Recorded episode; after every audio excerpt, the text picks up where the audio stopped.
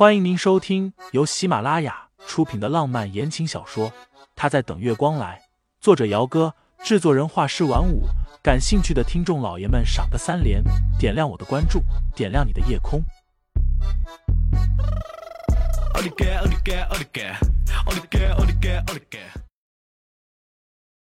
第二十二章，还是等警察来了再说吧。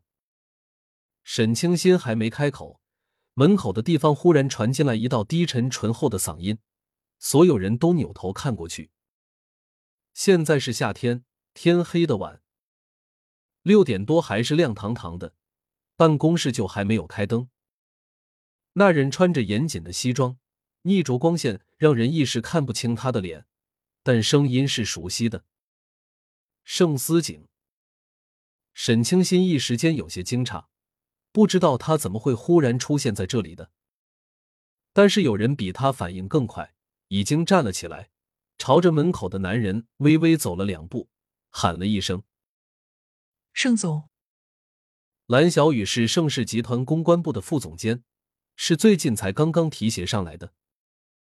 之前公关部的副总监因为身体原因辞职了，空缺的职位竞争激烈，但是最后这个职位落到了蓝小雨的头上。而蓝小雨是盛思景的助理木棉，一路提携上来的。公司里一度还有八卦传出来，说是盛总看上蓝小雨了。但是第二天，这个八卦就被掐熄了下去。原因是蓝小雨听见八卦时，澄清说自己已有未婚夫。后来这个八卦便不了了之了。盛思景对蓝小雨有印象，纯粹是因为他的能力出众。处理事情是有男人大刀阔斧的毅力，也有女人细腻恰到好处的心思。盛思景只是淡淡的和对方点了一下头，长腿阔步的几步就走到了沈清新的身侧来。男人身上的气场太过强大，沈清新几乎是一下子就坐不住了，条件反射的也站了起来。盛先生，他礼貌的喊。在外人面前，沈清新特别的注意和这个男人保持着一种只认识，但是不熟悉的距离。盛思景没回答，挑着雅致的眉梢低头看他。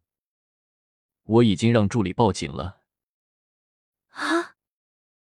沈清新一时有点茫然，随即便反应了过来，他指的应该是沈夫人的事情。但是他是怎么知道的？这话沈清新没问出来。现在这样的情况也不适合问，反倒是那个叫蓝大海的男人，一听说已经报警了，立刻就嚷嚷了起来：“报警怎么着？以为报警了就不用赔钱了是不是？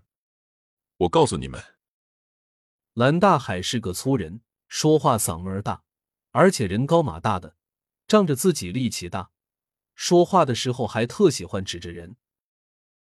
你给我闭嘴！”蓝小雨横了自己大哥一眼，恼怒道：“你说话客气一点，他是我上司。上司怎么了？哦，那正好，上司是吧？上司有钱啊，你和姓沈的什么关系啊？我们要求赔两百万，你看是现金支付呢，还是银行卡转账啊？”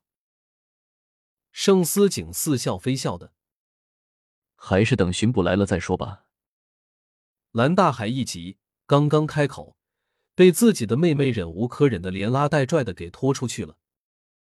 蓝小雨不知道同自己大哥说了什么，兄妹两个声音渐渐的小了下去，隔着一扇门，什么都听不见了。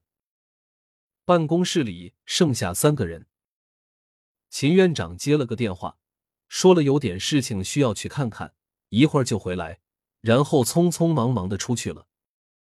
一时间。干净整洁的办公室里，只有钟摆哒哒哒的沙哑声音。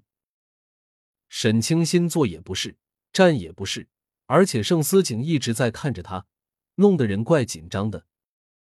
那个，为了打破这份尴尬的沉默，沈清新先开了口：“你怎么会知道我在这里啊？”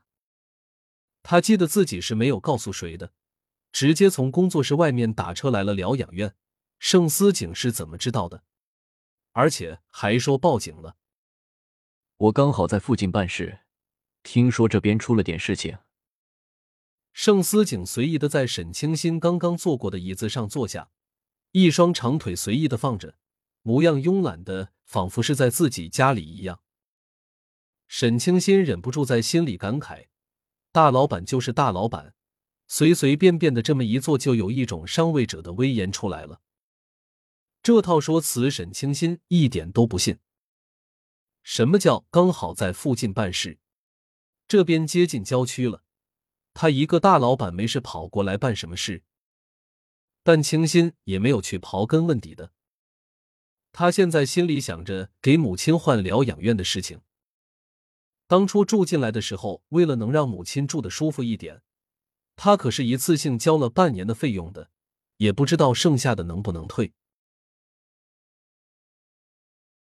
听众老爷们，本集已播讲完毕，欢迎订阅专辑，投喂月票支持我。我们下集再见。